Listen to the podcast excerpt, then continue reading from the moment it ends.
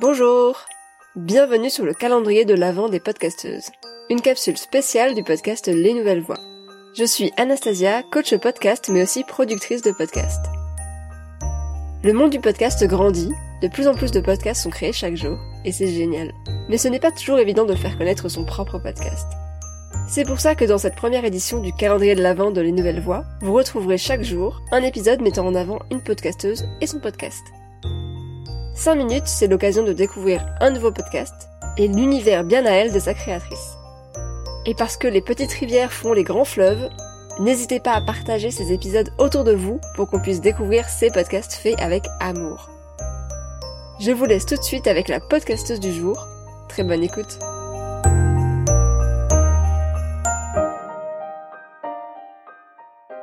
Je m'appelle Constance Chenot, j'ai 22 ans. Ça fait maintenant deux ans que je suis dans le podcasting et j'en ai même fait mon activité principale. Enfin, en tout cas, j'essaye.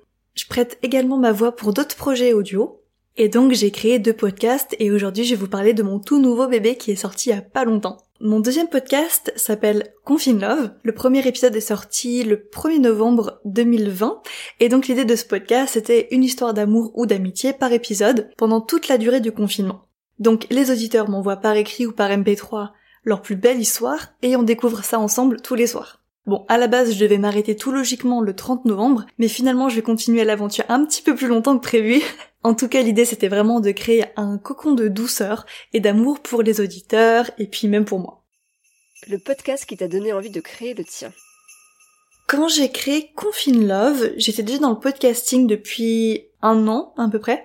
Mais si je me rappelle bien à l'époque, un des premiers podcasts que j'écoutais, c'était une émission qui s'appelait Un épisode et j'arrête de Binge Audio. Et sinon les podcasts qui m'avaient donné envie de me lancer, c'était Change ma vie de Clotilde Dussolier, vraiment un classique. Pareil pour Génération XX, donc de Siam Djibril. Et puis dans un tout autre registre, j'ai bizarrement été très très inspirée pour me lancer grâce au podcast et d'ailleurs la chaîne YouTube de Stan Leloup qui s'appelle Marketing Mania. Pourquoi as-tu créé ton podcast?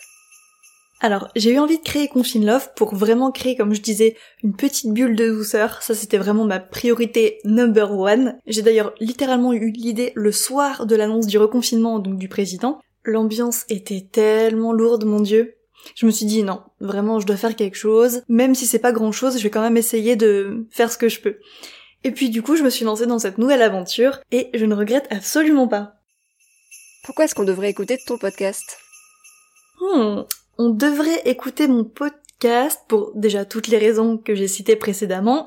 Sinon, j'ai pas mal eu de retours d'auditeurs et je crois que c'est un podcast qui fait vraiment du bien au moral et surtout au cœur, évidemment. Par contre, je vais pas vous mentir, les histoires sont parfois tellement dingues qu'il n'est pas impossible de verser une petite larme de temps en temps. Je fais partie de la team euh, verser ma petite larme de temps en temps, donc euh, donc voilà, je vous préviens à l'avance. Si on ne devait écouter qu'un seul épisode de ton podcast, ce serait lequel? Hmm, c'est si difficile comme question, mon dieu. Toutes les histoires sont vraiment dingues, honnêtement.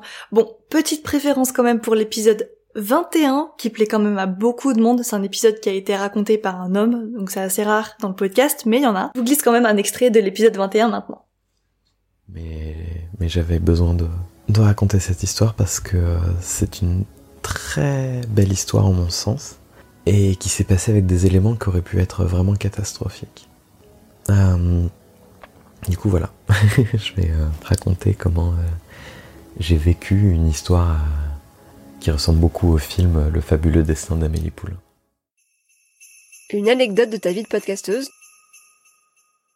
Disons que c'est une anecdote qui risque d'arriver sous peu de temps, je pense. je risque de raconter un jour une de mes plus belles histoires dans mon podcast. Je pense que si je le fais un jour, ce sera évidemment anonyme, comme tous les témoignages que je diffuse. Mais honnêtement, je pense que euh, ça se sentira à l'oreille que, euh, que c'est moi qui raconte mon histoire, honnêtement. Un conseil de podcasteuse? Alors si je ne devais donner qu'un seul conseil, ça serait vraiment difficile. J'ai dû enregistrer, je pense, une bonne centaine d'épisodes en deux ans de podcast, donc vraiment des conseils, j'en ai plein. Mais honnêtement, le principal conseil que je donne, c'est vraiment, vraiment, vraiment la persévérance. Faire connaître son podcast, ça demande vraiment beaucoup de patience, donc s'il vous plaît, n'abandonnez pas. Merci beaucoup. Et pour te suivre, ça se passe où? Si vous ne voulez rien rater, vous pouvez me suivre sur mon compte Instagram, donc constance-du-bas CHNT. Je vous raconte toujours ma vie en story, voilà. Et puis si vous aimez la spiritualité et l'astrologie, j'en parle aussi très régulièrement, parce que c'est les sujets de mon premier podcast. Il y a toujours une bonne ambiance sur mon compte Instagram, et vous y retrouverez du coup bah, tous mes liens vers mes podcasts.